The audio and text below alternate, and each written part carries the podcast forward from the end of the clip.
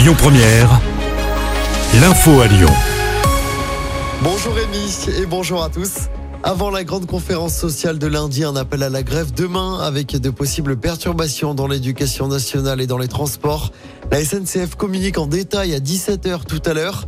Des cabinets de médecins seront aussi fermés ce vendredi.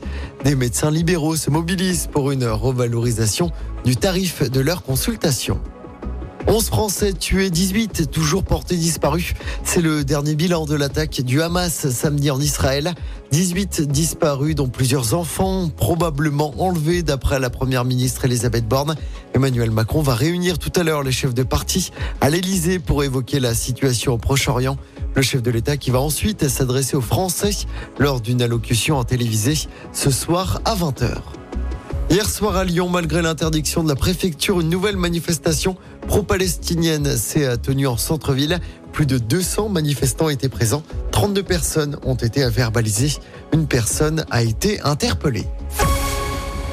L'actualité, c'est aussi le coup d'envoi du nouveau procès dans l'affaire du meurtre de Catherine Burgot, la postière de Montréal-Lacluse dans l'Ain. C'était en décembre 2008 et c'est aujourd'hui donc que s'ouvre à Lyon le procès en appel de Mamadou Diallo, principal suspect du meurtre et dont l'ADN avait été retrouvé sur place.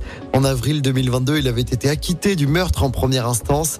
Il comparaît libre à partir d'aujourd'hui avec toujours l'ombre de Gérald Thomasin, acteur césarisé qui vivait marginalisé en face du bureau de poste où travaillait la victime. Il est porté disparu depuis l'été 2019. Le maire de Rieux-la-Pape, de nouveau menacé de mort, Julien Smati, a publié une photo sur ses réseaux sociaux où l'on voit un tag le menaçant de mort. Le maire avait déjà été la cible de telles menaces l'année dernière. Et puis trois ministres en déplacement à Lyon cet après-midi, c'est pour présenter la stratégie française de santé mondiale pour les quatre prochaines années.